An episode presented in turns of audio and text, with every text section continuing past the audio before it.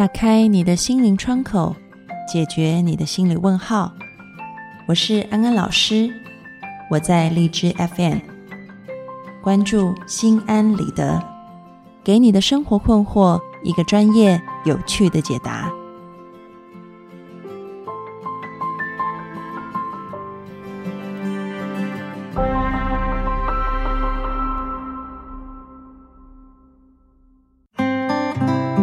Hello，各位听众朋友，大家好，欢迎收听《心安理得》，我是安安老师。如果你看过电视节目《最强大脑》，一定会止不住的赞叹选手们惊人的记忆力。当然，也有很多人提出了疑问：常人有这种记忆潜能吗？我们的听众朋友里面有很多人是学生，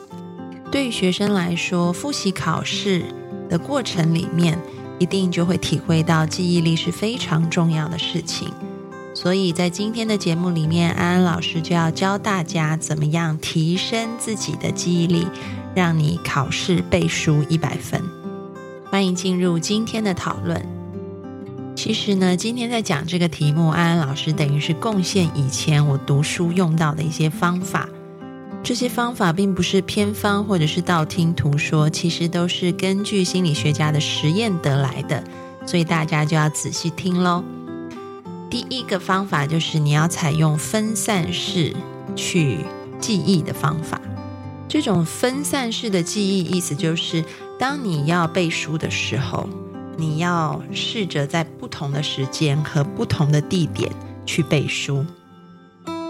这个方法讲出来，可能很多人会觉得好奇怪哦，因为不是我们最好都固定在一个地方、安静的地方，然后在书房里面看书吗？但其实这是我们的误解哦。有一个心理学实验呢，他们这个实验者就把受试者分成两组，一组人呢就是固定在一个房间里面背单字。另外一组呢，就是在两个房间里背单字。这个意思就是，当他们在某一个房间背单字一阵子以后，又被换到另外一个房间去背单字。所以就是一组只有一个啊场景，然后另外一组有两个场景。他们在背单词的过程里面换了地方。在两组经历同样时间背单字以后，然后这个实验者就给了他们这个单字的测验。他们一共要啊。测试他们刚刚背的四十个单字，结果就发现那些只有在单一个房间里面背单字的那一组，他们平均只能背出十六个单字。但是呢，在那个换了一个场景，有在两个房间里面背过单字的那一组，他们平均可以记得二十四个单字。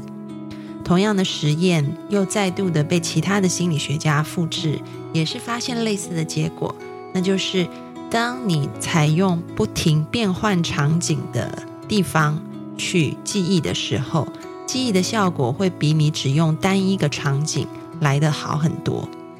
安安老师以前还在当学生，然后要啊考试要背书的时候，我也是用类似的方法。比如说，我会可能在书房看书，然后呢，下一次我又跑到餐厅去看书，然后也许我会去图书馆看一看。有时候甚至我就会到户外，我在公园的长椅上面看书啊，嗯，我身旁的人都觉得我很奇怪，但他们不知道这个就是心理学科学的方法在告诉你，其实当你嗯变换场景看书的时候，你脑子里面对于这个记忆会更加的深刻。然后这种分散式的学习不只限定在地点上面，还有时间上面也是一样，也就是你可能在。时间上面也要去做调整跟变化，比如说你今天早上看的是国文，然后下午看的是英文，你明天可以换一下，早上看英文，下午看国文啊，也就是让你记忆时候的时间或空间背景是一直在变化的，这样子是有助于你记忆的沉淀。第二个呢，安老师要讲的也是类似的概念，我们可以尝试用不同的方式去。记忆你所需要背诵的这些东西，比如说，你可能在嗯背英文的时候，你第一次可以用写的把这个英文拼出来，用写写在纸上面。然后呢，你第二天要再去复习这个单字的时候，你可以用的方法就是你打开电脑，你开一个 Word 档，然后在里面把这个单字给打出来。那第三天，也许你就是用另外一个方式在复习这个单字，可能你就是用读的啊啊，就是把它用声音把它大声的念出来。然后第四次再去复习的时候，可能你就开手机，开手机里头的笔记本，然后用手机来打。也就是说，你一直可以像刚刚我们说的，在不同的时间、不同的地点，然后读你所需要背诵的东西的时候，你也需要去采用不断变化的方式啊，去呃做这样子的练习。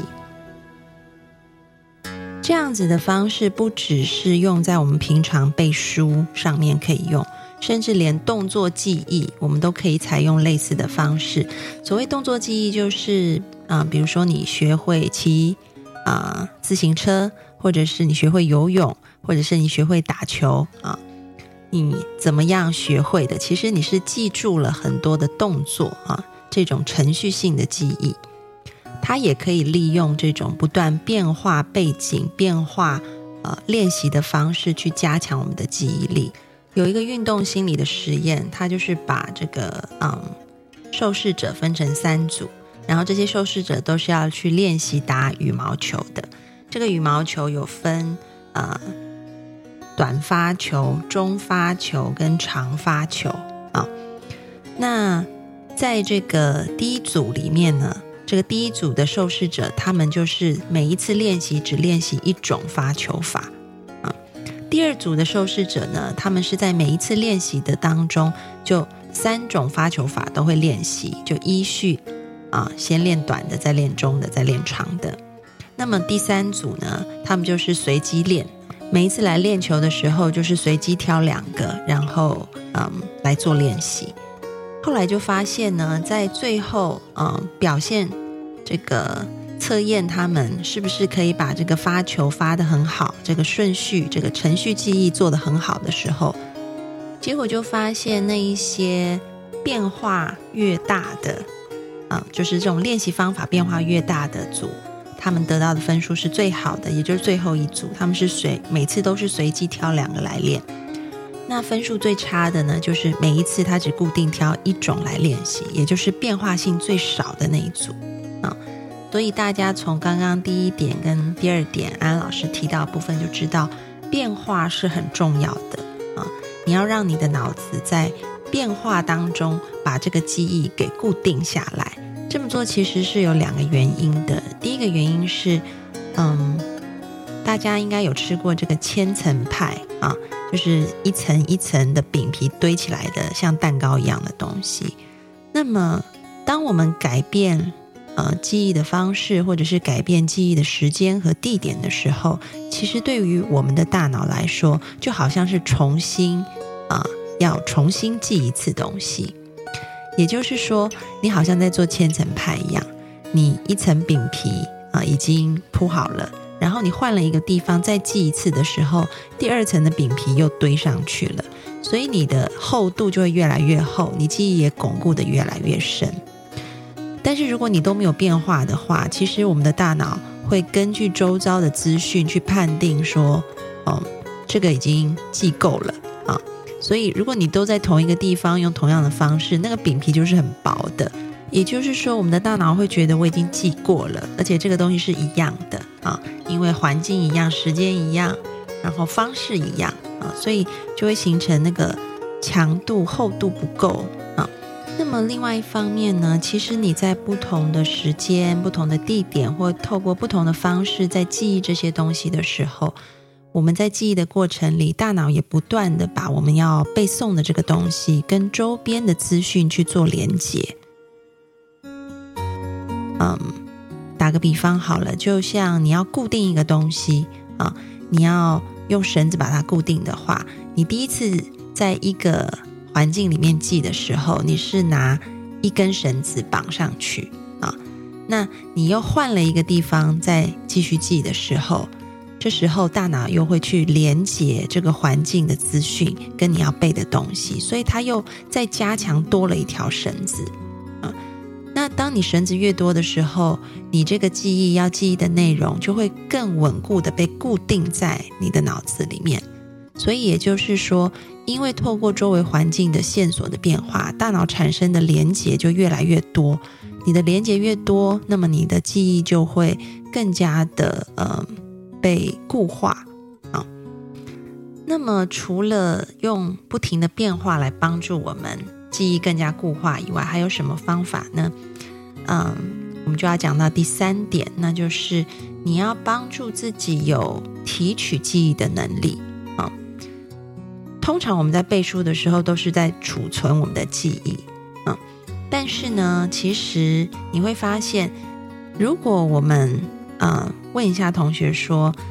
你平常都有在念书，但是有考过试跟没有考过试，你会发现好像有考过试的这个记忆会更加的鲜明。这是为什么呢？因为其实考试就是在训练我们要提取记忆，记忆不止存，就像银行存钱一样存进去，它还要能够像在银行提钱一样把这个钱给提出来啊，所以它是一个嗯双向的一个过程。那么要怎么样去加强我们这个记忆呢？很重要就是。双向的流动都是必须要被训练跟练习的，因此呢，你可以透过一些方法来帮助自己增加这个提取记忆的能力啊，比如说是在真正的考试来临前，你要让自己能够多练习这个提取记忆的能力的话，你可以透过模拟的考试，或者是以前安安老师嗯在高中的时候。我们班上也会用一个方法啊，我觉得这个方法，当我后来读了心理学，我才发现哦，原来我高中的时候，为什么我们班上是那个学霸班哈，都可以考得非常好，记得非常牢，也是因为透过这样的方法，那就是我们要去当每个人的小老师啊，嗯，我们自己读完书以后，我们要把我们读的书再跟别人讲一遍。也就是像中国古话里面说的“教学相长”，其实是很有脑神经科学的道理的啊。因为你透过再一次的把你储存的记忆提出来告诉别人的时候，你这一部分提取记忆的能力就被训练到了。那么未来你在考试的时候，你也可以更快速的把你记在你大脑里面资料库的这些记忆给提出来啊。所以。教学相长也是一个很好的方法。那第四个方法呢，是一个很轻松、很轻松、很轻松的方法啊。安安老师最近在内地学到一句很重要的话，叫做“重要事情要说三遍”啊，所以刚刚说了三遍。这个方法就是好好睡觉。很多同学呢，他可能想要有好的成绩，所以就想说好，我就熬夜吧，熬夜把这个书 K 完，第二天可能会考得比较好。但事实上呢，你熬夜把全部的书 K 完，还不如你可能只读了一半去睡觉啊。可能两个考出来的分数是差不多的，但是后者呢，因为你有充足的休息，所以你接下来的考试你可能可以应付的更好啊。那为什么？安老师说睡眠很重要呢，不是因为它会让你精神变好，让你比较有力气去考试，而是因为睡眠也是帮助我们记忆固化一个非常非常重要的部分。有一个实验就发现，当我们把这个老鼠放去学走迷宫的时候啊，它在一面学的时候，它的脑子里面就会同时的啊显现出一些相应的反应，然后。学完以后呢，让老鼠去睡觉，结果就发现，在他的脑子里面，在睡觉的时候，他们在脑子里面形成这个学习的这个神经回路，还是一直在跑的啊。就说这个电流还是一直在跑，只是强度没有当初学习时候那么强。大家要有一个概念，就是我们人在睡觉的时候，我们的大脑也在对记忆进行两件事情啊。一件事情是，我们要把一些杂讯、多余的资讯修剪掉。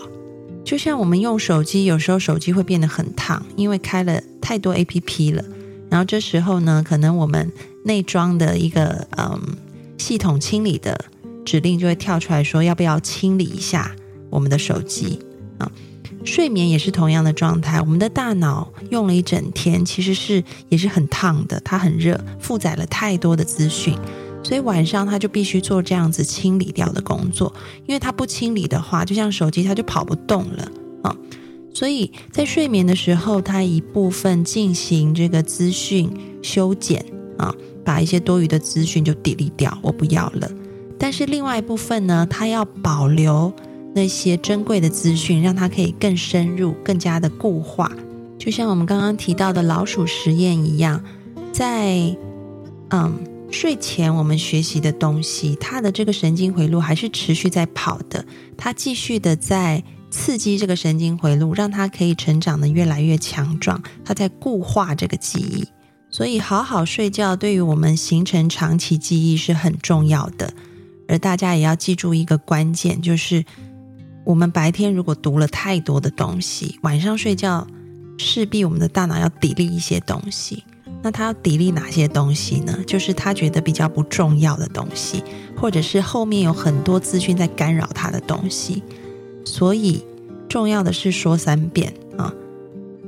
一定会考的东西，睡前读，睡前读，睡前读。因为你在睡前读的东西比较不容易被修剪。另外也是比较容易被固化下来的东西啊，所以如果是你特别记不住，然后他又一定会考的这些东西，就麻烦你在睡前的时候读，读完了再去睡觉，那么效果就会是最好的。所以呢，今天的安心金句就帮大家整理刚刚讲的重点，那就是学霸三秘技：分散学习、教学相长、好好睡觉。听完了今天的节目，各位听众朋友，你们有没有个人的私房背书秘诀呢？欢迎你们上心安理得的讨论区来留言给安安老师，让安老师看看我们的听众朋友里面一定有很多卧虎藏龙的高手。也欢迎你们把你们的秘诀分享给其他的听众朋友。